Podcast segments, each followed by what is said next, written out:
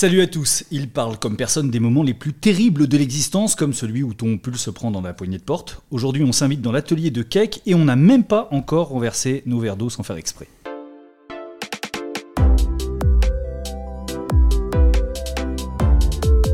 Dans l'atelier BD, un podcast original proposé par Paul Satis. Salut Cake. Salut Paul. Je fais ici référence à ton encyclopédie en deux volumes des petits moments chiants, c'est-à-dire si tu en as vécu. Est-ce que ta vie est toujours un enfer de moments chiants? Euh, Non, heureusement. Et, euh, et d'ailleurs, en fait, dans, cet album, je remercie au début, je remercie mes parents. Et euh, je dis merci mes parents qui m'ont donné que ça comme occasion de me plaindre, un truc comme ça. Autant, autant rire de ces petits moments qui, qui, me, qui prennent bien la tête, mais qui finalement sont pas grand-chose. Donc c'est c'est ouais, c'est un moyen de, rire de, de, tout et n'importe quoi pour dire que c'est pas c'est pas très grave. grave. Ouais. C'est quoi ton dernier moment chiant Dernier moment chiant, bah, c'est quand je suis arrivé ici à l'atelier et que ça faisait genre une semaine qu'il n'y avait personne qui était venu et qu'il a fait une grosse canicule bien, bien galère là. Et que je suis rentré, il faisait 1000 degrés, que je suais comme un dingue. Voilà, quoi. Tu sues derrière les genoux, tu sues de partout, c'est horrible, je déteste ça. Moi qui viens de Dunkerque, donc euh, dans le nord de la France, je déteste la, la chaleur. Et puis euh, oui, on a eu aussi une panne d'ascenseur. Ouais, ouais, bah voilà. On est au troisième étage là. Au quatrième étage, quatrième. et donc voilà, sans ascenseur. Mais ça, ça arrive souvent, donc euh, je suis habitué. Et puis moi, j'habite au sixième sans ascenseur, donc tu vois, c'est pas, c'est pas, c'est pas très grave. Ah, on a bien fait de faire euh, le podcast ici plutôt que chez toi. Alors. Ouais, voilà. En plus, je suis sous les toits, donc.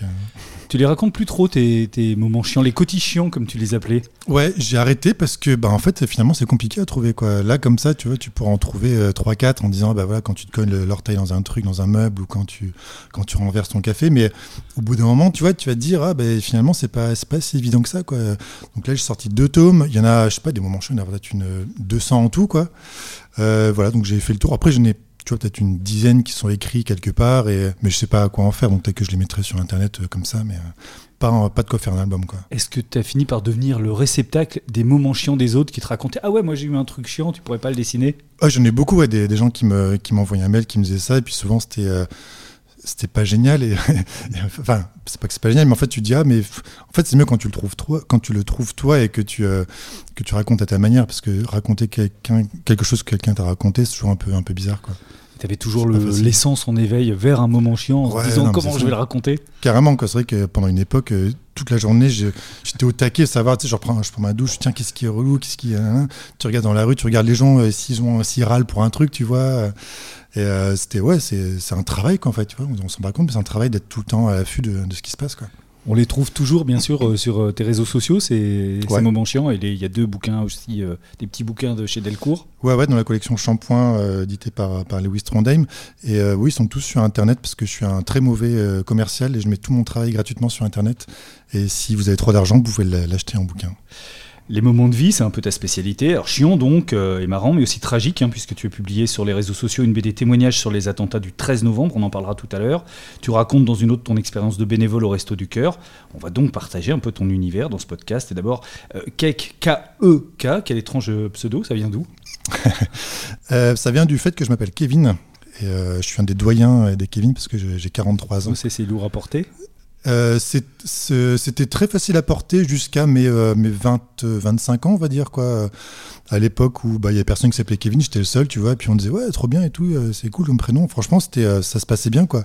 Et puis, il bah, y a eu, euh, en 91, je crois, il y a eu Maman, j'ai raté l'avion, avec le petit gamin qui s'appelle Kevin, et Danse avec les loups avec Kevin Costner.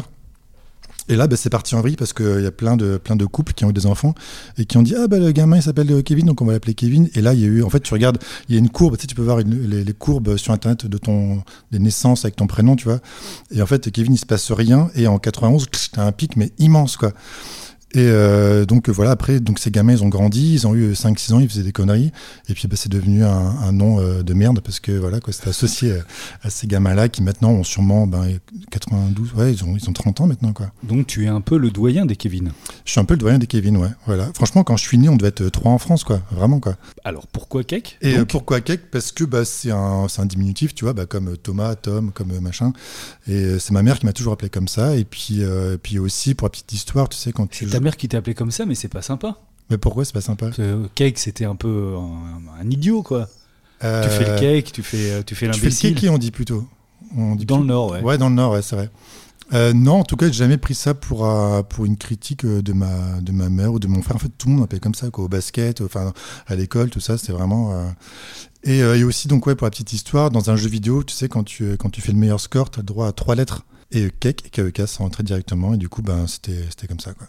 Dans l'atelier BD de Kek. Alors, on est ici à Paris, où tu travailles et où tu vis, mais donc tu es un gars du Nord, de Dunkerque. Et eh oui. D'où la, consonance cake d'ailleurs. Ah, je crois que dire d'où l'accent euh, Dunkerque. Non, pas trop. Merci. Tu es scientifique de formation Ouais, ouais, j'ai fait un bac S, après j'ai fait une fac euh, de physique-chimie, enfin maths physique-chimie.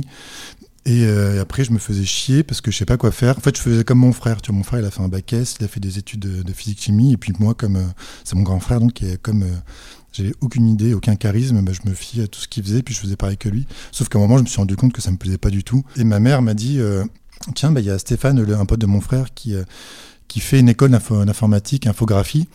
Et euh, comme euh, moi, je passais mon temps à jouer à ordinateur, à des jeux, à Doom, à tout ça, et puis à, faire des, bricolages à l'ordinateur, des musiques, des, des petits trucs et tout, elle dit ça ne plairait pas de faire cette école-là. Et puis je me suis dit, bah ouais, pourquoi pas. Et j'ai passé deux ans dans cette école, donc à Valenciennes, où j'ai pas appris grand-chose parce que je connaissais déjà assez bien Photoshop et tous les logiciels, trucs comme ça, quoi. Mais en fait, j'ai appris que c'est ce que je voulais faire, que c'était vraiment un milieu qui m'intéressait.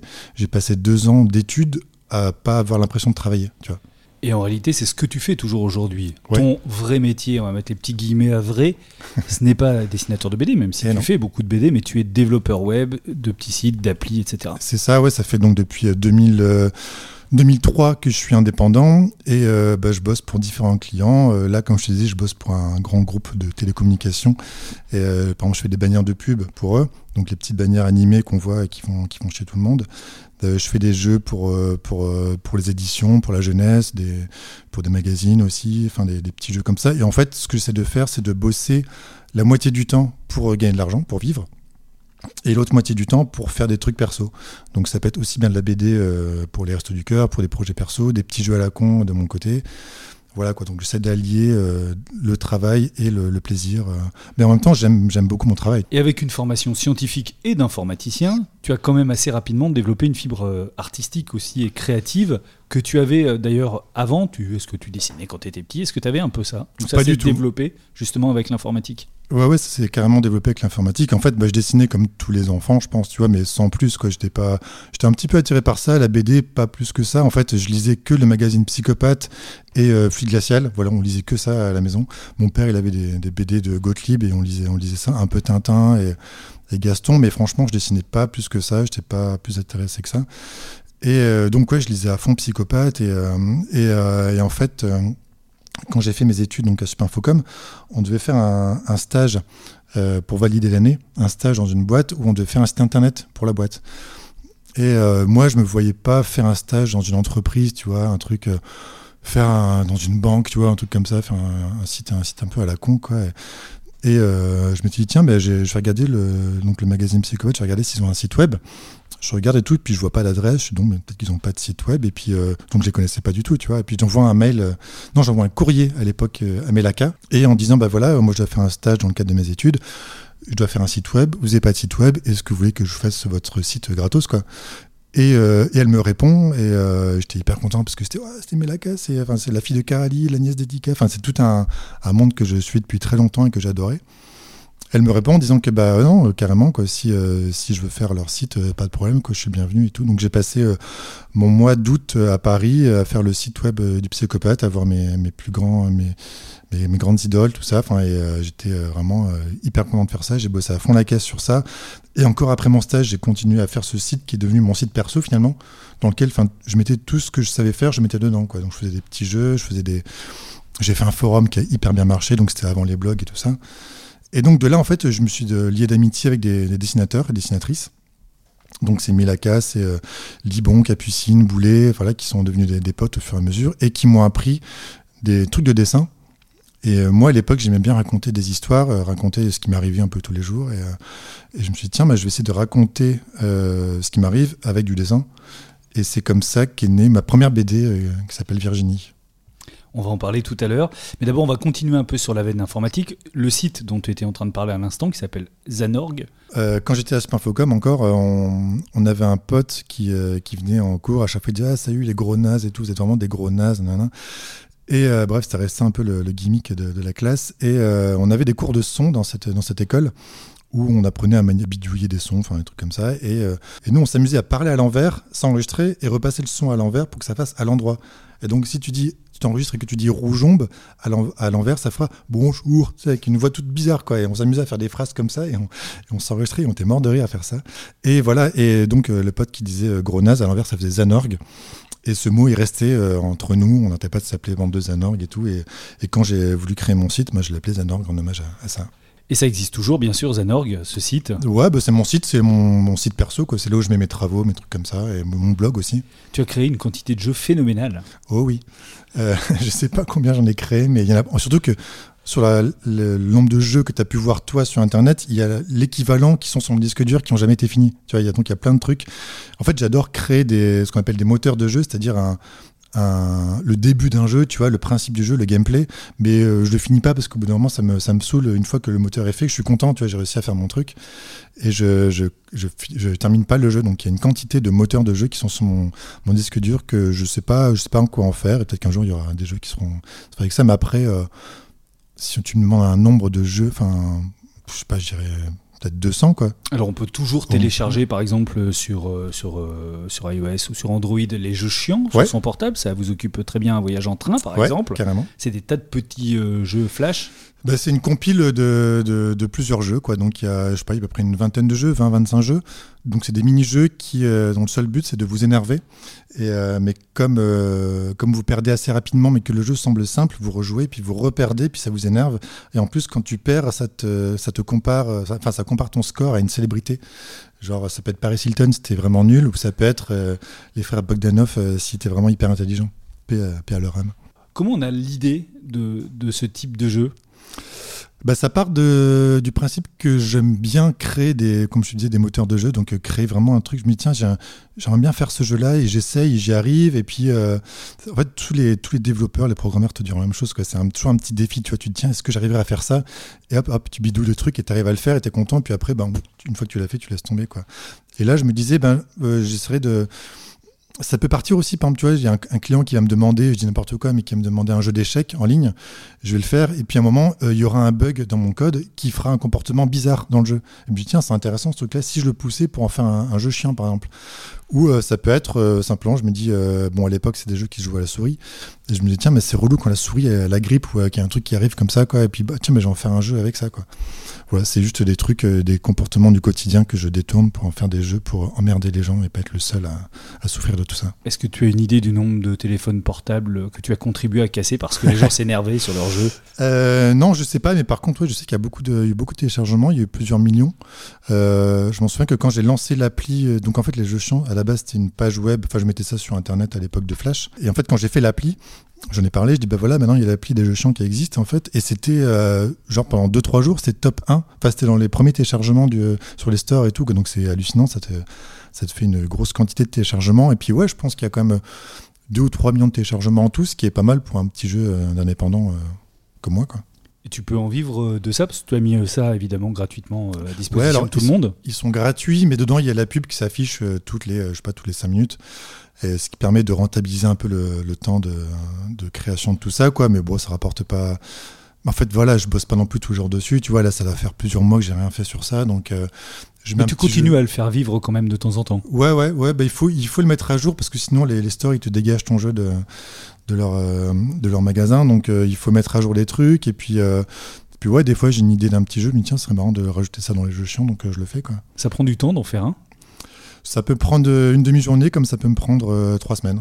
Ça dépend des jeux, quoi. Et c'est quoi ton jeu préféré, celui peut-être euh, que tu as créé avec un petit sourire sadique en disant celui-là il va bien faire chier les gens? Ah bonne question, je sais pas, il y en a un que, que j'aime bien parce que euh, en fait c'est un jeu tout con mais c'est compliqué à expliquer, mais en bas, tu vois, tu vois ce que c'est Pong, le jeu Pong. Ouais. Bah, en gros, tu n'aurais qu'une seule On raquette. est à peu près la même génération, donc Oui, je voilà. vois bien. En gros, tu aurais une seule raquette en bas qui, euh, avec une balle qui rebondit, un peu comme Arkanoid aussi, si tu connais peut-être. Euh, Enfin, un casse-brique. Et, euh, et en haut, tu as une autre barre où tu as une boule qui roule dessus, et puis il faut la maintenir en équilibre pour pas que la boule tombe. Enfin bref. Et tu dois manier les deux barres en même temps. Avec, euh, avec ton pouce, enfin avec ton doigt, quoi, que- parce que c'est sur téléphone. Et c'est vraiment relou parce que tu tiens 3-4 secondes, alors qu'en fait, tu peux tenir vraiment beaucoup plus longtemps. Et en fait, ce jeu-là a été repompé pas mal de fois par, euh, par plein de personnes. Il y a des, des gens qui ont fait des applis que ce jeu-là parce que c'est pas pas compliqué à, re- à refaire comme jeu mais c'est juste le principe qui me faisait marrer donc ouais ce petit jeu là c'est- je sais qu'il y a plein de gens qui ont, qui ont pesté dessus qui, euh, qui ont joué pendant 2-3 secondes et qui après ont rejoué et puis euh, voilà c'est mon petit plaisir sadique euh, personnel Puis tu parlais de ton ami Boulet tout à l'heure. Il y a eu le Boulet Maton que vous avez fait ensemble aussi. ouais ouais qui a eu qui a pas mal, marché qui a eu pas mal de succès, qui permettait de faire euh, son avatar avec des dessins de Boulet. ouais déjà enfin avant ça on avait fait le générateur de tête au carré c'était un générateur de bah voilà de tête carrée euh, d'avatar que, que Boulet avait fait Et euh, donc ouais, le, Boulimaton, bah, à la base c'était pour, euh, euh, la promo de son tome, je sais pas quel, numéro, mais en tout cas son, son note tome, je sais plus combien. Et on avait fait ça et on l'avait mis sur, le site de Delcourt à la base. Et, une heure après, le site de Delcourt avait craché parce qu'il y avait trop de monde qui avait utilisé ce truc-là. Donc j'avais mis sur mon site parce que moi j'ai un hébergement vraiment, c'est un pote qui m'héberge d'ailleurs. Bitos, si tu m'écoutes, euh, bravo, merci encore pour tout. Qui, euh, voilà, qui a un hébergement du- du- au top et qui, voilà, qui a une grosse bande passante et tout, donc on l'a mis dessus et maintenant ça fonctionne très bien. Mais euh, ouais, ouais, le boulet maton, il y a un- moi ça fait plaisir quand je vois encore des, des gens qui ont cet Ah, Il y en a avatar. plein Ouais, encore ouais, d'avatars avec euh, des têtes de boulet. Ouais, carrément, ça fait, ça fait super plaisir de voir ça. Quoi. Et puis là, bah, j'ai un autre, un autre projet comme ça qui devrait sortir euh, courant euh, l'année prochaine qui risque de, de faire parler aussi, mais je peux pas en dire plus. Ah, juste un tout petit peu plus? C'est avec un autre dessinateur, mais c'est le même principe. Mais je peux pas dire parce que j'ai pas encore signé le truc et tout, quoi. C'est euh, voilà. je te le dirai à toi après pour bien faire chier les gens. Dans l'atelier BD de Keck. On est dans l'atelier de Cake et pour un podcast de BD, on n'en a encore quasiment pas parlé. Donc on est ici à Paris, euh, dans le quartier de la Bastille. On est déjà venu squatter ici au même endroit, mais sur le bureau d'à côté, c'était celui euh, d'Arthur de Pince. C'est un, assez gros atelier. T'aimes bien cette ambiance open space? Ouais, bah moi ça fait euh, ça fait 15 ans que j'y suis. Je suis arrivé en même temps que, que Pénélope Bagieux. En fait, elle était arrivée quelques temps avant moi et elle m'a dit ah bah il y a une place qui se libère et tout. Est-ce que ça te dit Euh, Je dis bah ouais, carrément quoi. Et donc je suis venu et voilà, ça fait 15 ans que j'y suis. On fait un crossover de, de podcast puisqu'on a déjà décrit cet atelier dans celui d'Arthur. Toi, t'es le bureau en face plus grand que celui d'Arthur. Non non, c'est juste qu'il y a des tables. En fait, on sait pas quoi en foutre, donc on les a mises à côté de moi et puis il y a des plantes dessus. Il y a des plantes, il y a une espèce de petite guitare étrange avec des yeux. Ouais, c'est. Parce euh, que t'es musicien aussi, on n'a pas dit ça. Ouais, je fais la guitare, ouais. Et euh, c'est bah, une petite guitare que j'avais achetée euh, il y a longtemps, quoi. Et que j'ai. En fait, le truc drôle, c'est que je l'avais achetée sur eBay, je crois, et euh, j'avais jamais reçu. Et donc j'envoie un mail au- à la boutique en disant bah voilà, j'ai acheté cette guitare, j'ai jamais reçu. Ils disent ah bon bah, bah je vais vous envoyer une autre, quoi. Et euh, le lendemain, je reçois la guitare que, que j'avais commandée la première fois. Et du coup, j'en ai reçu deux. Donc j'en ai mis une ici, puis il y en a une qui est chez moi. Ici, tu fais à la fois tes BD et, euh, et tes jeux, toute, toute- toute ton activité? Ouais, ben ça dépend en fait. Euh, Soit je travaille de chez moi quand j'ai la, vraiment la programmation euh, compliquée, on va dire, à faire, parce que euh, ben faire la programmation, on dirait pas, mais c'est un peu comme écrire un scénario. Il faut que tu sois vraiment posé, enfin qu'il n'y ait pas de bruit, qu'il n'y ait pas de gens qui parlent à côté de toi, sinon tu n'arrives pas à te concentrer. Quand je dessine, quand je, je fais du, du travail un, un peu plus simple, on va dire, je, je suis ici, quoi. Donc, euh, mais ouais, je suis quasiment tout le temps ici. Et puis comme tu es vraiment bien corporate, euh, sur ton bureau, il y a un album de Zombilenium, je trouve ça sympa pour Arthur. Ouais, c'est parce qu'en fait, j'avais, une stagiaire il n'y a pas longtemps, et puis euh, je lui ai montré ce que faisait Arthur, elle connaissait pas, et puis donc elle a bien, bien aimé ce que. Ce qu'il fait, ouais, Zombienium, c'est vrai que c'est. Enfin, technique et tout, enfin, technique, histoire, c'est vraiment. c'est bluffant, quoi. Et puisqu'on est dans un crossover, reparlons de ce squelette en papier. Arthur de Pince disait que vous aviez beaucoup galéré, il dit que vous avez mis des mois à le faire. Ouais, des mois, non, parce qu'en même temps, on n'a pas fait que ça euh, non plus, quoi, mais. euh, Heureusement. C'est son côté mytho, Arthur. Non, je rigole. Euh, Enfin, oui, c'est un pote qui m'a offert ça pour mon anniversaire. Et euh, au bout d'un moment, on avait la flemme, donc on n'a on pas fait les bras. Et là, il pendouille comme ça. voilà, c'est dans cet atelier, il y a plein de trucs un peu bizarres. Je sais pas si tu as vu le poster qui est là-bas, sur le mur. Ah oui, c'est c'est une... C'est un pénis anatomique, voilà. Oui, voilà. Donc euh, voilà, il y a des trucs un peu comme ça. Pourquoi Qui a mis ça? C'est moi, c'est moi qui ai mis ça en fait. J'ai fait euh, de, de l'urbex avec euh, Tim que je salue au passage, qui est un urbexeur, je sais pas si ça se dit, je pense, ouais. qui Comme ça, ouais. Ouais, ouais, qui, qui est assez connu dans, son, dans ce milieu. Et puis on avait fait de l'urbex dans un collège abandonné. C'était génial. Alors, il y a une règle de l'urbex, c'est que quand tu visites un endroit abandonné, tu voles rien, tu laisses tout dans l'état, t'as pas le droit de récupérer des trucs. Et là, c'était un collège, il y avait plein de trucs qui restaient, tu vois. On était dans la salle de sciences nat, il y a plein d'affiches et tout, il y avait des, des Eran meilleurs, des machins. Enfin, c'est vraiment euh, hallucinant tout ce qu'il y avait. Et il y avait cette affiche euh, de, de bits. Je me suis dit, ah, mais je vais quand même pas laisser ça là. Enfin, si c'est pas moi qui l'apprends, c'est quelqu'un d'autre qui va l'apprendre, quoi. Donc, euh, voilà, désolé pour tous les, urbex, tous les urbexeurs que je vais qui vont râler, mais voilà, j'ai pris cette affiche. C'est la seule chose que j'ai prise en urbex. Donc ce, ce, pénis en coupe euh, fait la déco de cet atelier depuis fort longtemps. Oui, depuis très longtemps, ouais, ouais. Du coup, c'est assez rigolo quand il y a des journalistes qui viennent ici, qui font, qui filment et tout, quoi, qui a ce truc-là en arrière-plan. Et... Ah ben, on va faire une petite photo qu'on mettra ah bah sur oui, Insta. Bah, bien sûr, bien, entendu. Ton premier livre, ta première BD, c'est une histoire assez touchante. Tu en dis un mot tout à l'heure, ça s'appelle Virginie, une histoire qui sent la colle Cléopâtre. Ouais. Publié déjà il y a une quinzaine d'années, ce livre. Donc ça raconte comment, adulte, tu as essayé de retrouver ton amoureuse d'école primaire qui s'appelait Virginie. C'est une histoire qui est née comment? J'ai envie de la raconter euh, parce qu'en fait, euh, comme je te disais, j'ai appris à dessiner euh, assez tard. Donc, tu vois, c'était c'était l'été, euh, c'est l'été 2003, je m'en souviens, c'était l'été de la canicule. J'étais en vacances avec Capu et Libon. Il faisait tellement chaud qu'on bougeait pas, on était assis hein, sur une table et on passait notre temps, eux, enfin eux passaient leur temps à dessiner avec Melaka et tout. Et moi je me faisais un peu chier, puis j'ai regardé dessiner, puis là ils m'ont appris quelques trucs en me disant tiens, bah, c'est pas compliqué, tu peux faire un visage comme ça et tout. Je suis c'est génial, je peux essayer de le faire quoi. Donc j'ai, j'ai appris à dessiner comme ça, je me suis mis à faire des petits carnets et tout quoi. Et en même temps, je vivais cette histoire donc avec Virginie que j'avais retrouvée 16 ans plus tard donc. Et euh, je me dis ouais, c'est quand même une histoire assez, euh, assez ouf quoi. Enfin c'est ça fait un peu une histoire comme dans les films, tu vois. Et je me suis dit, bah voilà, j'aime bien raconter des histoires, euh, j'aimerais bien apprendre à dessiner, donc bah, le meilleur moyen, c'est de, c'est de charbonner, quoi, c'est de, de, faire des planches et de dessiner. Puis bah, je vais raconter cette histoire-là qui m'arrive, et je vais la raconter en dessin, et puis je vais essayer de dessiner tous les jours pour la raconter, quoi. Et ça m'a pris, euh, ça m'a pris euh, un peu moins de deux mois, je crois, un mois et demi, ce qui est très rapide pour faire un album. en tout cas, c'était pas un album parce que je mettais ça sur Internet à la base. La destination, c'était un blog. Il y avait beaucoup de blogs à l'époque. Oui, à l'époque, à l'époque, j'avais mon blog et puis je me suis dit, bah, je vais, je vais apprendre à dessiner et puis je vais mettre une page tous les jours dessus, quoi. c'est pas grave si je me fais incendier parce que mon dessin est tout pourri, quoi. Mais le but, c'est de raconter cette histoire-là, quoi.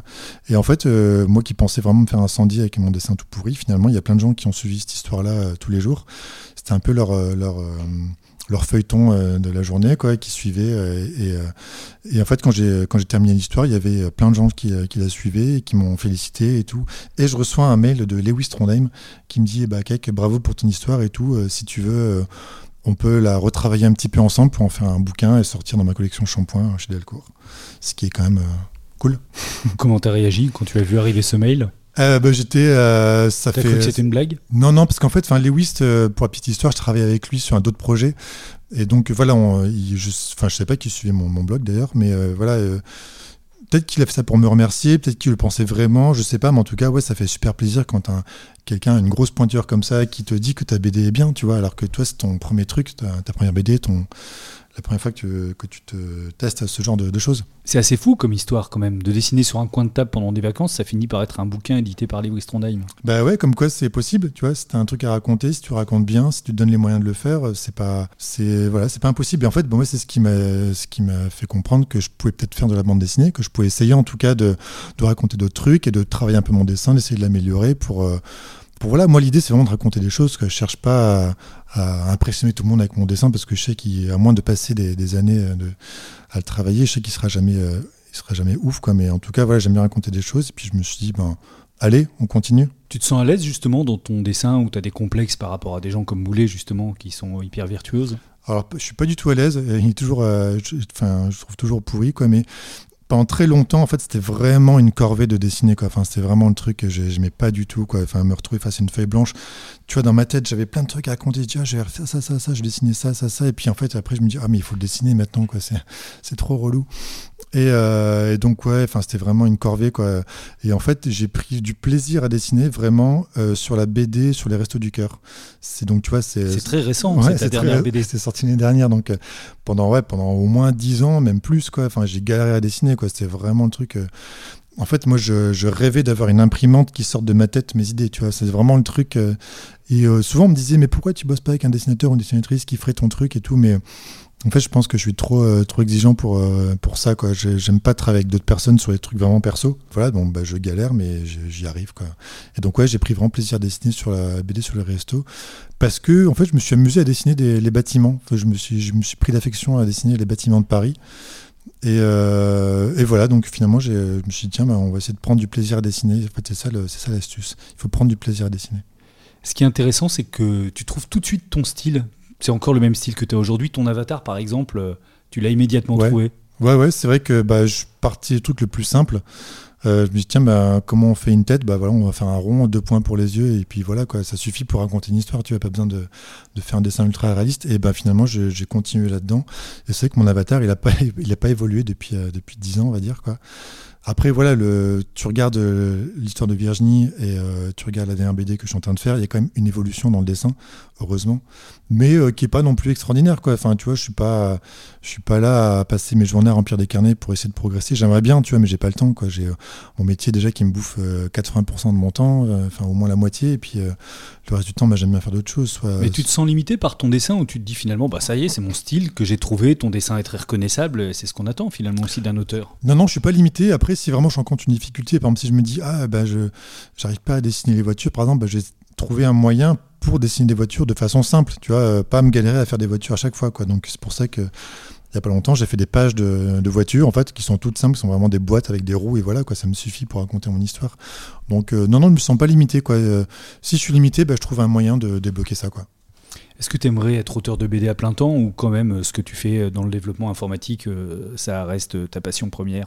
Bah, non, non, j'adore l'informatique, j'adore. Euh, ce que j'adore, en fait, c'est un peu comme euh, c'est un peu comme une BD. Tu vois, tu pars d'une feuille blanche, une feuille vierge, tu écris des trucs dedans. Donc euh, en programmation, parce que en programmation, c'est un langage. D'ailleurs, c'est bien pour ça que ça s'appelle comme ça. Tu parles à l'ordinateur, tu dis, ben, voilà, tu vas faire ça, ça, ça, ça, ça, et puis au finalement, bah, tu as, un jeu vidéo, quoi.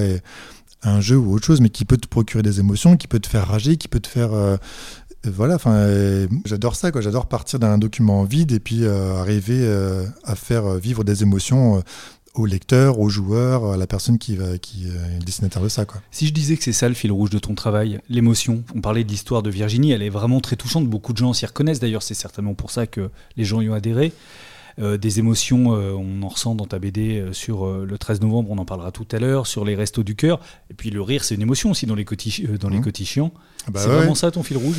Bah maintenant que t'en parles, ouais, c'est vrai que je me suis jamais posé la question, comme aussi bien bah, dans, les, dans les jeux vidéo que même la musique, tu vois. Enfin, la musique, c'est un langage aussi, tu vois. Enfin, tu, tu fais paraître des émotions. Enfin, je vais pas t'apprendre ça, mais il y a des musiques qui peuvent te rendre triste, et des musiques qui peuvent te rendre joyeux, enfin et tout quoi. C'est vrai que c'est important, je trouve, euh, d'être sensible à ça quoi. En tout cas ouais, être, euh, sensible quoi. C'est euh, pour moi c'est pas c'est pas un défaut la, la sensibilité quoi. C'est ça peut être un défaut quand tu es trop sensible, quand tu vois t'arrives pas à gérer tes émotions et tout, ça peut être galère mais euh, c'est bien de l'être en tout cas, je pense. Tu as eu ce genre de retour de la part de tes lecteurs, de quelqu'un qui dit j'étais vraiment très touché par cette histoire, ça m'a beaucoup ému? J'ai eu des retours de gens qui me disaient, parce que donc pour la petite histoire, euh, Virginie, je la retrouve grâce à un pote qui est flic et qui cherche dans les fichiers de la police euh, son adresse, ce qui est complètement illégal, mais moi ça m'a bien servi. Et j'ai des gens qui m'ont dit, ouais, tu peux demander à ton pote flic de retrouver mon ami et tout, euh, voilà, enfin, tu vois, des trucs comme ça, quoi. C'est, euh, Et tout est vrai, bien sûr. Oui, tout est vrai. Je raconte que des choses qui sont vraies, quoi. J'ai, je pense que j'aurais du mal à faire des, fictions. En tout cas, voilà, c'est pas, c'est pas du tout mon genre, quoi. J'aimerais bien en faire une. Là, je me, j'essaie d'écrire un truc là sur le, sur le carnaval de Dunkerque. J'aimerais bien faire une BD là-dessus, mais qui serait à la fois basée sur de la fiction et euh, de, de mon vécu, quoi. Mais faire une BD, tu vois, un truc dans l'espace avec des vaisseaux ou avec euh, des chevaliers, tout ça. Enfin, c'est pas, pas mon truc, quoi. J'en lis même pas en plus, tu vois. L'Atelier BD, un podcast original proposé par Paul Satis. Un coin d'humanité, c'est donc ta BD consacrée au Resto du Cœur. Tu y racontes que tu es devenu euh, bénévole, d'ailleurs presque par hasard, complètement par hasard. Complètement par hasard, ouais, ça s'est passé ici dans cet atelier. Euh, C'était pas disposé pareil, mais j'étais à côté d'Arthur et euh, il me dit, euh, il me dit un jour, ah Kek, tu fais quoi ce soir Parce que en fait, tu vois, je suis bénévole au Resto du Cœur et je savais même pas qu'il était bénévole, tu vois. Enfin, il y a ça aussi, une sorte de, pudeur de la part des, bénévoles qui qui le disent pas, quoi. Pour voilà, par, j'en sais rien. En tout cas, il, ne me l'a pas dit et puis. Il me dit voilà donc je suis bénévole au resto et puis il y a la grève, la grève, la RATP ou je sais pas quoi, enfin une grève des transports et du coup il y a plein de bénévoles qui peuvent pas venir. Est-ce que tu peux venir nous aider ce soir sur le site des Invalides? Ça dure euh, deux heures et tout. Euh. Bah, je dis bah euh, oui, enfin tu vois par par curiosité aussi et aussi ben pour les aider quoi, c'est sûr. Mais aussi il y a les curiosités. Je me dis tiens mais comment ça va se passer C'est quoi les gens qui viennent et tout est-ce que c'est que des clochards et tout Enfin vraiment c'est le côté bah tu connais rien quoi.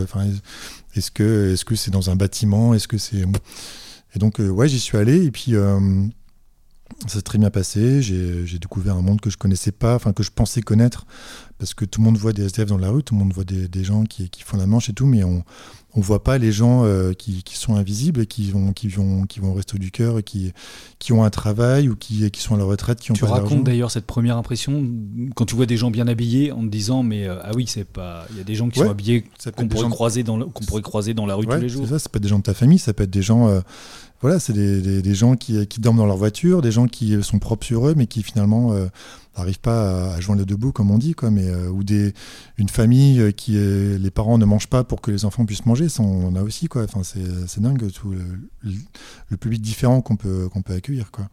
Et donc ouais, j'y suis allé et puis bah, ça m'a vachement touché, forcément. À la fin de la distribution, bah, je me suis dit ben voilà, euh, rendez-vous la semaine prochaine, je reviens la semaine prochaine pour. euh, et ça fait, euh, ça fait ça fait 4 ans ou 5 ans que je reviens toutes les semaines, quoi.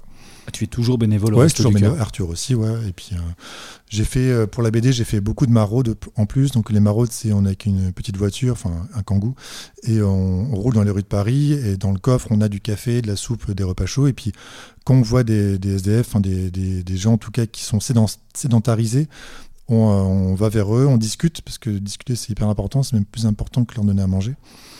On discute avec eux, on leur donne à manger, un- une soupe, du café, un repas, et puis euh, voilà, on, passe un peu de temps avec eux, et puis ils sont super contents. Euh, Soit ils nous envoient chier, ils disent bah non, je veux pas d'aide, euh, voilà, ça peut arriver.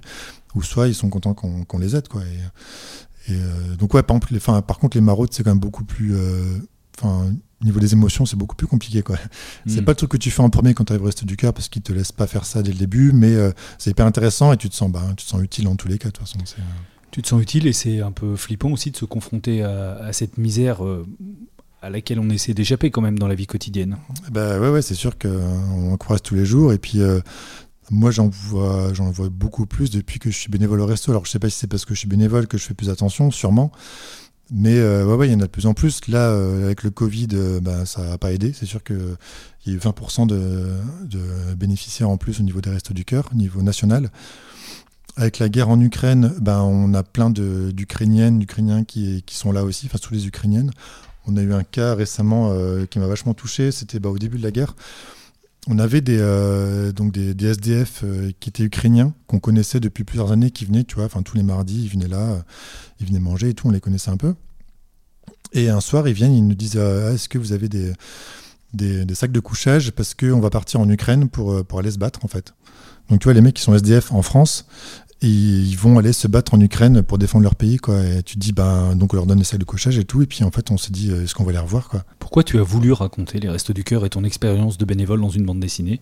Parce que, bah, parce que j'ai appris beaucoup de choses et je me suis dit que si moi j'apprenais plein de choses sur un truc, autant partager, peut-être qu'il y a d'autres personnes qui apprendraient ça et qui, se, qui comprendraient, euh, en tout cas, que ça, leur ouvrait un peu le- l'esprit sur ce que font les Restos du Cœur, ce que peuvent vivre des personnes. On ne sait pas forcément euh, qu'il y a plein de gens qui sont en difficulté comme ça, quoi, et, que le Resto du Cœur, c'est pas, c'est pas forcément que Mimi Mati et Patrick Fiori qui, qui chantent tous les ans.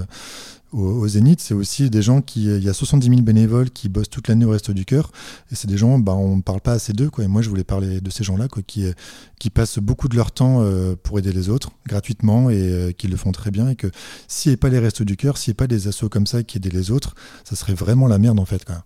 Encore une fois, tu l'as mis sur les réseaux sociaux, tu l'as feuilletonné sur les, les réseaux sociaux. Est-ce que euh, les restos, la direction des restos s'est euh, aperçu que tu faisais ça Ouais, alors au début, j'en ai parlé à mes responsables. Je dis, bah voilà, j'aimerais bien faire une BD là-dessus, euh, parce que pour moi, je, trouve que c'est important. C'est bien de, mettre un peu la lumière sur, bah, sur à la fois les bénéficiaires ou les, les bénévoles, parce qu'il y a plein de choses qu'on ne connaît pas. Quoi, et je me suis dit, donc voilà, j'en parle à mes, à mes responsables, je leur dis que je vais faire ça. Ils disent, ok, montre-nous quand même quelques planches avant de le faire, on te dira si ça nous va et tout. J'aurais montré quelques planches. Ils ont dit, on va. Ils ont dit, enfin, ça nous plaît vachement. On va en parler au-dessus, au truc euh, euh, régional, donc le- de Paris, euh, donc les, grosses pointures de, de- des Restos du Cœur, enfin les, gens qui, euh, qui organisent vraiment tout ça, quoi. Donc ils en parlé. Il y avait Romain Colucci, donc le fils de Coluche, qui lui est administrateur des Restos du Cœur, donc c'est lui qui, en gros, qui veille à ce que hum, l'image de son père reste, enfin que ce que son père a voulu faire des Restos du Cœur reste un peu, voilà, dans le dans son jus, quoi. Ça reste vraiment un truc euh, que ça. Ce soit préservé. voilà, préserver, voilà, merci. Et, euh, et donc voilà, ils ont, eux, ils ont lu les planches, ils ont trouvé ça vachement bien, c'était ok, donc j'ai le, le pour commencer. Et donc j'ai mis ça en ligne et euh, je mettais une page par jour. Et le but aussi, c'était de, de mettre un peu la lumière sur le, bénévolat et que il y a des gens peut-être qui se disent, bah voilà, je vais faire pareil, je vais être bénévole au Resto du Cœur ou ailleurs, hein, c'est pas. Donc j'ai mis ça pendant, pendant quelques mois et en fait au bout d'un moment j'ai arrêté de mettre en ligne et je dis bah voilà euh, cette BD, enfin cette histoire en tout cas j'aimerais bien en faire une BD, un album et euh, est-ce qu'il y a un éditeur qui voudrait bien euh, éditer? Mon idée, c'était de donner tous mes droits, enfin tous mes, euh, mes droits d'auteur au Resto du Cœur. Et je me suis dit, bah voilà, si, moi je donne tout l'argent au Resto, j'aimerais bien que l'éditeur fasse aussi un geste. Et donc je cherche un éditeur comme ça. Et puis il y a trois éditeurs qui m'ont contacté, qui étaient intéressés pour sortir la BD. Et j'ai pris l'éditeur qui donnait le plus au Resto. Quoi. Et donc c'est la maison d'édition, c'est les éditions First. Et, euh, et, voilà quoi. Donc l'album est sorti et puis sur chaque sur chaque bouquin vendu, il y a une part qui va au resto du cœur et, et voilà, bah, c'est pas grand chose, mais c'est toujours ça quoi. Et en fait, ce qui est bien aussi, c'est qu'il y a beaucoup de gens qui sont devenus bénévoles grâce à cette BD. Et ça, c'est l'argent, c'est bien, mais aussi les, bras, c'est bien aussi quoi. Dans l'atelier BD de Keck. Le 13 novembre 2015, tu hésites avec ton amie Amélie à aller boire un verre au Carillon, dans le 10e arrondissement à Paris vous ne descendez pas un petit peu par flemme, et puis euh, vous entendez juste en bas dans la rue des coups de feu, 13 personnes sont tuées aux terrasses euh, du Carillon et du Petit Cambodge, et vous vous retrouvez tous les deux au cœur de l'attaque terroriste la plus sanglante de l'histoire de France. Tu en as fait une bande dessinée cette année, publiée sur les réseaux sociaux aussi, qui s'appelle Du beau avec du moche. Le beau avec le moche des attentats, c'est l'œuvre artistique qu'en a fait Amélie. C'est quoi son projet en deux mots? Alors, euh, avant de parler de ça, c'est marrant, non, je sais pas, mais dès qu'on parle des attentats, dès qu'on parle du 13 novembre, j'ai toujours la chair de poule qui arrive. Mais là, tu vois, enfin, j'ai vraiment la chair de poule, quoi. Et c'est pas, c'est un truc que je maîtrise pas. Enfin, c'est euh, dès qu'on parle de ça, voilà, ça. Pourtant, j'ai pas de mal à en parler, tu vois. Enfin, là, au début, c'est un peu bizarre, mais après, ça, ça ira mieux. Mais euh, voilà, c'est une sensation qui, qui pas partie, quoi. Ça fait 7 ans, tu vois, et euh, voilà, c'est toujours un peu d'émotion, quoi. Et donc, tu n'en avais jamais parlé avant de faire une bande dessinée dessus? Non, j'ai jamais, jamais parlé. Je savais que je voulais en parler parce que c'est un truc qui m'a vachement touché et qui, euh, voilà, qui, euh, qui est pas, c'est un truc qui m'a plus touché, je pense, dans ma vie. Et euh, enfin, touché d'un point de vue psychologique, hein, bien sûr. Et, tu n'as pas été blessé, on peut le préciser. Ouais, non, j'ai pas été blessé, ouais, et Amélie non plus. Et on a perdu deux amis ce soir-là, donc. au Bataclan. Ouais, au Bataclan. Euh, et, donc j'en ai jamais parlé, mais je savais que je voulais en parler. Par contre, je sais pas comment en parler. Tu vois, je sais pas comment amener une truc. Tu vois, j'ai pas raconté ça comme ça sur internet en disant bah voilà, on a vécu ça, c'était horrible. Et euh, en fait, deux jours après les attentats ou même le jour même, je sais plus, j'étais chez moi et puis j'ai pris un carnet, puis j'ai dessiné, j'ai fait une BD sur ça qui racontait ce qu'on avait vécu et qui a fait peut-être une dizaine de pages, un truc comme ça. J'ai vraiment dessiné non-stop, tu vois, sans m'arrêter. Ça m'a pris je sais pas combien de temps, plusieurs heures en tout cas. Et euh, par contre, ce truc-là, j'ai jamais montré. Il y a personne qui l'a vu. Tu vois, même Amélie, même mes parents ou mes proches, tout, il y a personne qui a vu ce truc-là. Et euh, avec du recul, en fait, euh, j'avais relu il y a quelques temps, et enfin, c'était vraiment trop, trop glauque, trop trash, trop vraiment. Enfin, il y, a, du sang et tout. C'était vraiment pas ce que je voulais raconter, quoi. tu l'as gardé cette BD Oui, j'ai toujours, mais je pense que personne ne la verra jamais, quoi. Parce que ça sert à rien. Enfin, c'est vraiment, c'est la violence gratuite, et peut-être que j'avais besoin d'exorciser ça à l'époque, quoi. Mais en tout cas, maintenant, ça n'a aucun intérêt. Et en plus, je l'ai pas mis à l'époque parce que je m'étais dit, euh, si je mets ça euh, juste après les attentats, je sais qu'il y a beaucoup de gens qui vont en parler, ça va être relayé sur les réseaux sociaux et j'ai pas envie. Enfin, c'est pas, c'est pas, je me, c'est pas une question de dire, voilà, j'ai fait une super BD, donc ça va bien marcher sur Internet. C'est juste que à cette époque-là, comme je te disais, tu vois, c'était comme pour Charlie, tu faisais le moindre petit dessin en rapport avec les attentats, c'était partagé à fond la caisse sur les réseaux et tout. Et moi, j'avais pas envie de, ce truc-là. Je voulais rester dans mon coin, qu'on me foute la paix. Et voilà, c'était pas une période euh, où j'avais envie d'être sous les feux des projecteurs, quoi. Donc j'en ai pas parlé et voilà, j'en ai parlé sept ans après euh, pour cette BD pour, Amélie. Et est-ce que justement parce qu'Amélie a fait, euh, donc on va revenir à, la démarche artistique qui a fait euh, Amélie, qui est le déclencheur pour toi de l'envie de raconter cette histoire? Oui, ouais, carrément, puisque je savais que donc je voulais parler de cette BD, mais je sais pas comment. Et Amélie un jour m'appelle en me disant bah voilà, j'ai trouvé euh, un endroit pour mon expo et tout. Et enfin, j'étais hyper content, tu vois. Enfin, ça fait tellement longtemps qu'elle galérait pour euh, pour son projet, puis pour elle. Son euh, projet, hein, c'est de des œuvres artistiques sur les boîtes de tranquillisants ou de médicaments qu'elle a pris à cause des attentats par Voilà, qu'elle a pris, qu'elle prend toujours, et que voilà, c'est l'idée, c'est de, de, faire du beau avec du moche, donc c'est-à-dire de de prendre une boîte de médicaments et de la faire un collage, un découpage, la colorier ou faire n'importe quoi et en faire quelque chose de beau quoi. Et donc elle a, réussi à trouver un endroit pour faire une expo et puis moi euh, je me suis dit ben il faut que je parle de ton expo, c'est obligé. Enfin c'est voilà c'est un truc qui me touche vraiment. Enfin c'est je veux te faire de la pub pour ça, c'est mérité. Et donc je me suis dit, bah voilà, si je parle de ton expo, il faut que je parle de pourquoi tu fais une expo, comment tu arrivé à se faire ça, et bah pourquoi, euh, le comment, c'est voilà, les attentats, ce qu'on a vécu ensemble. Donc euh, voilà, c'était c'est trouvé quoi. J'allais j'allais parler de son expo et en même temps j'allais parler des attentats qu'on avait vécu, tout était tout était lié. Donc et c'est un traumatisme que vous avez vécu ensemble. Est-ce que Amélie était demandeuse de ce que tu parles de son traumatisme à elle, puisque c'est l'angle que tu as choisi Tu parles peu du tien, tu parles beaucoup du sien. Ouais, bah, Amélie, ça l'a beaucoup embêté que je fasse que je raconte ça sur Internet. Et ça l'embête, je sais, ça l'embête aussi beaucoup euh, que, que je fasse un, album là-dessus. Et ça l'embête aussi beaucoup de faire la préface de ma BD, parce que c'est elle qui fera la préface, je lui ai demandé. Et euh, voilà, donc, euh, mais voilà, après, je sais qu'elle m'en veut pas. C'est juste elle, son point de vue, elle, elle est très introvertie, très. Elle n'aime pas qu'on parle d'elle, quoi. Mais et euh, en fait, on s'est rendu compte, avant que je fasse la BD, on, a, on, voilà, on s'est vu, on a beaucoup parlé ensemble et tout, et euh, on s'est rendu compte qu'on n'avait jamais parlé des attentats ensemble. Depuis, bah, depuis 7 ans, en fait, tu vois, on n'a jamais, euh, on, on s'est jamais posé en disant, bah voilà, tu te souviens de ça, ça, ça, ce qui s'est passé et tout. On l'a jamais fait. Et c'est avant, de, avant que je commence la BD, quand elle a fait son, son expo, qu'on a parlé de ça. On a passé 5 heures dans, un, dans un café à parler de ça, et on s'est dit, ah oui, tu te souviens de ça Et puis elle, il y avait des trucs dont je me souvenais qu'elle avait oublié, puis l'inverse aussi, et puis voilà, on a parlé de plein de trucs comme ça. Euh, et, voilà, ça nous a fait du bien, je sais pas, en tout cas on a parlé, et puis, euh, et puis ça, nous, ça nous a peut-être, ouais, sûrement fait du bien quelque part. Ouais. Comment tu l'as faite cette BD Est-ce que c'était très écrit à l'avance ou tu l'as improvisé d'ailleurs, comme tu fais la plupart de tes BD, j'imagine Ben, généralement, je sais euh, quoi raconter parce que c'est un truc que j'ai vécu. Donc après, euh, le problème, c'est que moi, quand j'ai quand j'ai une idée d'une BD, euh, d'un truc que je que je veux raconter, en fait, je dors quasiment très peu les soirs parce que je me couche et je pense à ce que je vais raconter. Tu vois, je dis ah ben il faut que je raconte ça, ça, et puis je regarde l'heure, il est 3 heures du match, ah, merde, après que je dorme. Et en fait, j'y pense tout le temps et bah, je prends des notes, j'écris, je je commence à mettre ça en, texte et puis après, bah, je raconte ça en BD. Je dessine euh, rapidement. En fait, ça me prend pas beaucoup de temps parce que je dessine assez rapidement. Parce que j'ai un trait qui est pas non plus très euh, très chialé, donc euh, ça va et ça coule tout seul quoi. Quand ça, quand il y a un accro, ça, je passe à autre chose, je raconte autre chose qui coule tout seul, puis je reviens dessus. Et parce que là, c'était un événement très traumatisant, tu as été dans un état particulier quand tu as fait cette BD justement? Non, pas du tout, parce que en fait, ça m'a fait bizarre de de raconter ce qu'Amélie avait vécu parce que enfin j'étais aux premières loges c'est vrai que moi quand, elle a vécu tout ce qu'elle a vécu je, voyais bien ce que qu'elle galérait qu'elle était pas pas du tout très pas du tout bien et que c'était compliqué pour elle et, euh, et, là en dessinant de son point de vue ce qu'elle avait vécu les médecins tout ça les médicaments j'ai vraiment pris conscience qu'elle avait galéré, mais euh, un autre point de vue en fait. Et ça, c'était un peu, un peu plus compliqué. J'ai beaucoup plus de compassion, enfin j'ai beaucoup de compassion déjà pour elle à l'époque, mais là c'était encore plus compliqué vu que j'étais dans sa peau, quoi, que je devais dessiner euh, son personnage.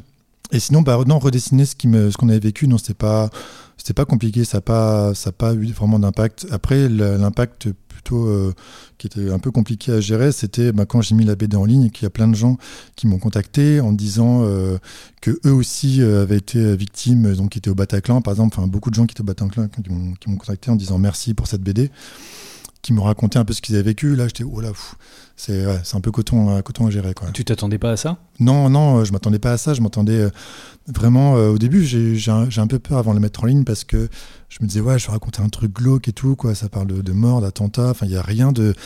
Il n'y a pas vraiment, enfin, pas de truc positif, vraiment. Enfin, le positif, ça arrivera à la fin. Et encore, voilà, c'est une expo, c'est un truc, c'est chouette, mais c'est le reste, c'est quand même lourd, quoi. Et en plus, enfin, le truc qui est pas prévu du tout, c'est que quand j'ai commencé à la mettre en ligne, euh, Poutine euh, faisait la, guerre à l'Ukraine le même jour, tu vois. Je fais, oula, ce sera pas vraiment la bonne période pour raconter ça, mais bon, finalement, je l'ai fait, et puis euh, voilà, ça. Et puis tu l'as fait aussi sur la période de la fin du procès, des attentats. Oui, c'est ça aussi, oui, c'est que, tu veux bien le rappeler, c'est que donc, quand Amélie m'a appelé pour dire qu'il y avait euh, l'expo, qu'elle avait une date pour son expo, c'était à la même, euh, euh, époque que le, procès des attentats. Qui là, par contre, le procès m'a fait revivre vraiment des trucs pas cool, quoi. Enfin, autant, tu vois, pendant 7 ans, j'avais un peu enfoui le truc et tout, je me sentais à l'aise, entre guillemets, avec ça. Autant quand il y a eu le procès avec les émissions qui repassaient, avec les reconstitutions et trucs, là j'étais, oh, je, me sentais vraiment pas bien quoi, et je sentais qu'il fallait que je fasse un truc avec ça quoi. Donc finalement, bah, tout c'est tu vois, je sais pas si c'est le destin, si c'est le truc. Enfin, en tout cas, ces, euh, toutes les étoiles se sont, euh, sont alignées pour que je fasse ça. Quoi. Et maintenant que tu l'as terminé, cette bande dessinée, est-ce que euh, psychologiquement, tu te sens libéré de quelque chose ou, finalement il y avait besoin de le raconter, mais le, tu disais tout à l'heure, euh, j'ai j'en ai encore des frissons quand on. Ouais, on bah dit ça, ça partira date. pas. J'ai encore des frissons. J'ai encore, euh, quand j'entends un truc qui claque, euh, bah voilà, je pense à ça. Je pense, euh, je suis toujours un peu ce qu'on appelle, on appelle l'hypervigilance. Tu vois, c'est toujours un peu au taquet sur les, sur tout ce qui se passe. Tu vois, faire attention à pas mal de choses, quoi. Et encore, je pense que je suis beaucoup moins que d'autres personnes qui étaient au Bataclan, qui, que moi, je connais des gens, tu vois, qui sont encore flippés de tout, enfin, qui peuvent, qui ont déménagé de Paris, qui ont, qui dès qu'ils sont dans une salle, ils regardent où sont les, les, les sorties, tout ça, quoi. C'est il y a encore beaucoup de gens qui sont hyper traumatisés par ça, quoi. Donc euh, moi, euh, non, la BD a pas pas changé grand chose de ce point de vue-là, quoi. Je pense que Amélie, son expo, ça lui a fait du bien. Il y a plein de choses qui sont passées pour elle cette année. Enfin, elle a quitté son taf, elle a fait son expo. Enfin, il y a plein de trucs euh, cool et pas cool. Voilà, j'aimerais bien qu'on passe à autre chose aussi, quoi. Qu'on puisse avancer, surtout elle, quoi. Moi, moi, ça va. Ça a été publié sur les réseaux sociaux, mais ça va donc sortir en album aussi? Ouais, bah, encore une fois, merci à Lewis Trondheim qui, qui m'a proposé de l'éditer dans sa collection euh, Shampoing chez Delcourt. Et donc là, je retravaille quelques, quelques trucs parce que donc, la version web n'était pas forcément adaptée pour une version papier, dans le sens où le format n'était pas, pas le même et tout. Enfin, c'est un peu, un, peu, un peu compliqué. Donc euh, j'ai retravaillé des cases et j'ai ajouté des pages aussi, des trucs que j'avais oublié de raconter, que je raconte dans la, dans la BD. Et, euh, et puis voilà, quoi, il y aura une fin aussi qui raconte ben, l'expo, qui raconte ce, ce que j'ai retenu, enfin ce qui est ressorti de cette BD sur Internet. Et voilà, quoi, donc ça sortira en janvier 2023. Et est-ce que tu appréhendes la sortie de ce bouquin? Parce que derrière, il y a de la promo, peut-être tu vas aller faire des interviews, peut-être on va te reparler beaucoup du, du 13 novembre et des attentats. Ben, pour l'instant, non, mais maintenant que tu en parles, ouais, t'as qu'il faudrait que je Ce commence sera à... la première là aujourd'hui. Ouais, voilà, t'as qu'il faudrait que je commence à, à flipper de tout ça, quoi. Non, non, je, je voilà, j'ai, j'ai pas, j'ai- non, j'ai pas vraiment peur de ce que ce que j'ai à, ce que je vais dire, quoi. Enfin, j'ai pas de honte Ah non, mais particulière. sans tu vois, non, mais je c'est de, revivre. euh, Ouais, ouais, non, non, ça, ça, ça va moment. apparaître tout ça. Bah, je pense qu'à chaque fois, j'aurai la chair de poule. euh, on verra à ce moment-là, mais ça risque encore d'arriver, quoi. Mais non, non, j'ai pas de, pas de problème particulier à, à parler de ça, en tout cas. Je voudrais juste qu'on parle d'un. Puisqu'on parle beaucoup de réseaux sociaux, tu es très actif euh, sur tous les réseaux sociaux, et d'un projet que tu développes depuis quelques temps qui est assez étonnant, qui montre d'ailleurs que tu as bien progressé en dessin, c'est les. Les mini- Les mini-meubles. les mini-meubles. Donc l'idée est assez euh, étrange. Ouais. Tu prends des immeubles connus, mais tu les réduis et tu les dessines. Ouais, ouais, ben, en fait, euh, comme je te disais tout à l'heure, euh, ma, ma passion, enfin pas ma passion, en tout cas le fait de, de bien aimer dessiner, c'est venu avec la BD sur les Restos du Cœur en dessinant les bâtiments. Parce que, enfin je remonte voilà un peu en arrière, euh, pendant le, le confinement, euh, on avait, donc personne ne pouvait sortir, c'est le principe du confinement, mais nous, en tant que bénévoles, on avait une, une attestation qui nous permettait d'aller faire distribution au Resto du Cœur. Et en fait, euh, ben, je me suis retrouvé dans les rues de Paris tout seul. Et, euh, et j'ai halluciné, enfin, c'était vraiment euh, dingue parce que donc j'allais à pied aux Invalides et euh, ça me prenait deux heures pour y aller, deux heures pour revenir. Et en fait, bah, j'ai adoré Paris à ce moment-là parce que je regardais les bâtiments, je trouvais ça hyper beau. Parce que Paris, c'est beau finalement, tu vois, on n'y pense pas assez, mais les bâtiments sont magnifiques. Et voilà, après, donc je me suis amusé à dessiner un peu les bâtiments et tout dans la, dans la BD et je me suis pris d'affection pour dessiner des bâtiments. Et euh, par contre, un bâtiment, c'est très grand, c'est très haut, il y a beaucoup d'étages. Et quand on, se rend, quand on regarde un peu, en fait, c'est du copier-coller, tu vois, c'est euh, voilà, toujours les mêmes étages, toujours les mêmes fenêtres. Et donc, je me dis, tiens, bah, je, vais, euh, je vais enlever tous les étages, je vais dessiner que ce qui est intéressant pour faire un petit immeuble, un mini-immeuble, d'où les mini-immeubles. Et après, tu as fait les immeubles de New York aussi, tu en as fait Ouais, d'autres bah, ouais, ça. Parce qu'un gratte-ciel, c'est du copier-coller, mais fois 1000. Donc, si tu enlèves tous les. Si tu, t'enlèves- si tu prends vraiment la base et que tu réduis ça au principal, ça fait un tout petit gratte-ciel bien ridicule. Et il y a de la couleur que tu fais pas tellement en BD. Ouais, ouais, il y a l'aquarelle parce que c'est vrai que ben je, je m'intéresse vachement à l'aquarelle. J'étais toujours un peu une quiche euh, en aquarelle. Pour moi, c'était vraiment du coloriage où je prenais le pinceau et puis je mettais la couleur et basta quoi. Alors qu'en fait non, l'aquarelle c'est un peu plus subtil. Il faut vraiment mélanger avec de l'eau et tout. Et, et voilà, je me suis intéressé à ça. J'essaie de, de progresser euh, là-dedans quoi. C'est en fait, je fais toujours des exercices. Je fais pas vraiment de, de BD. Enfin, je fais des exercices et, euh, et ça me permet de- d'avancer dans, dans mon dessin quoi. Et ben les mini meubles justement. Euh, quand j'aurai fini ma BD là, sur, sur les attentats, avec Amélie, donc Amélie de la BD, qui est, euh, qui est galeriste, enfin qui, est, voilà, qui travaille dans l'art et tout, on va essayer de faire une expo sur ça. Moi, j'ai pas encore de date, mais en tout cas, on va travailler là-dessus. L'Atelier BD, un podcast original proposé par Paul Satis. On va terminer ce podcast avec les petites questions rituelles. La première, dans toutes les BD que tu as faites, quelle est celle qui t'a le plus marqué?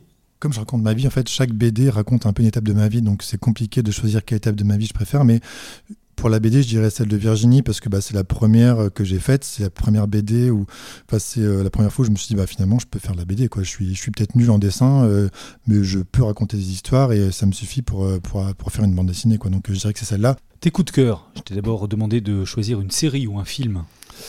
Alors un film, je dirais Don't Look Up, qui bon c'est pas tout récent, hein, ça date du début de l'année, quoi, mais c'est le dernier film, je dirais, qui m'a qui m'a vachement marqué, vachement touché sur un sur un problème bah, qui qui me touche et qui devrait tous nous concerner aussi, quoi, qui est quand même le, sujet du dérèglement climatique et tout ça, quoi. Donc euh, c'est fait de façon intelligente, drôle et euh, sans faire culpabiliser qui que ce soit, même si euh, on devrait un peu culpabiliser là-dessus. Du coup, voilà, c'est bien parce que ça éveille un peu les consciences là-dessus. Et, et il faut qu'on arrête de faire la politique de l'autruche, de sortir un peu la tête euh, de la terre, et, euh, du sol et de se rendre compte qu'on est, qu'on est dans la merde. Quoi. Une chanson ou un album, toi qui es musicien et qui aime beaucoup la musique? Oui, alors moi j'aime beaucoup, j'aime beaucoup la guitare et j'écoute beaucoup de soit du métal, soit des trucs de hippie des années 70. Je suis un grand fan d'Hendrix. Et, euh, et là, en fait, je, dirais le, le dernier album de, de Stupéflip qui est sorti il y, a, longtemps, en fait, qui est sorti, je crois, en 2017, un truc comme ça, donc c'est pas tout récent. Mais quand il est sorti, euh, je l'ai pas écouté. Enfin, j'ai écouté une fois, je dis ouais, bof, finalement, euh, parce que j'aimais beaucoup les autres, les autres albums. Et celui-là, je dis bof, pas. J'ai écouté une fois et puis après, je suis passé à autre chose. Et en fait, je l'ai réécouté il y a pas longtemps et bah depuis, je l'écoute en boucle, comme tous les autres albums de Stupéflip, parce que j'adore euh, ce groupe. J'écoute très peu de trucs français et encore moins du rap. Hein. Je suis vraiment pas, enfin, je sais pas si c'est vraiment du rap, bref. Euh, et, voilà, j'adore ce groupe. C'est Melaka qui m'a fait découvrir et, euh, j'écoute le dernier album euh, en groupe qui s'appelle Stupvirus, je crois. Et, et voilà, écoutez tous les albums de Stupéflip, ça s'écoute très bien, c'est très intelligent, très drôle et très bien foutu. Un livre ou une BD Alors je vais parler d'un auteur en fait, un auteur de bande dessinée. récemment, en fait, j'étais sur, sur Facebook et je scrollais comme voilà avec le regard dans le vide, comme je fais régulièrement. Et après, tu te dis, mais pourquoi j'ai fait ça? J'ai perdu une demi-heure de ma vie. Euh, et, je tombe sur une, sur une image. En fait, c'est une capture d'une vidéo. Et tu sentais que c'était une vidéo qui datait des années 80, un truc un peu vieux, quoi. Et puis je vois un personnage, enfin un mec, euh, donc euh, qui est extrait d'un film. Et je dis, tiens, mais je sais pas pourquoi ça m'a tiré. C'était Raphaël B, un dessinateur, un pote dessinateur, qui disait bah voilà, j'ai tombé sur ce documentaire euh, qui parle de Yves Chaland, donc un dessinateur que je connaissais pas. Et en fait, bizarrement, tu vois, j'étais hyper attiré par ce truc-là. Je ne sais pas dire ce qui s'est passé en fait, tu vois, mais j'ai eu envie de découvrir ce gars-là, Yves Chaland, ce qu'il avait fait, son travail. Donc j'ai regardé le documentaire, alors que j'avais du boulot, tu vois.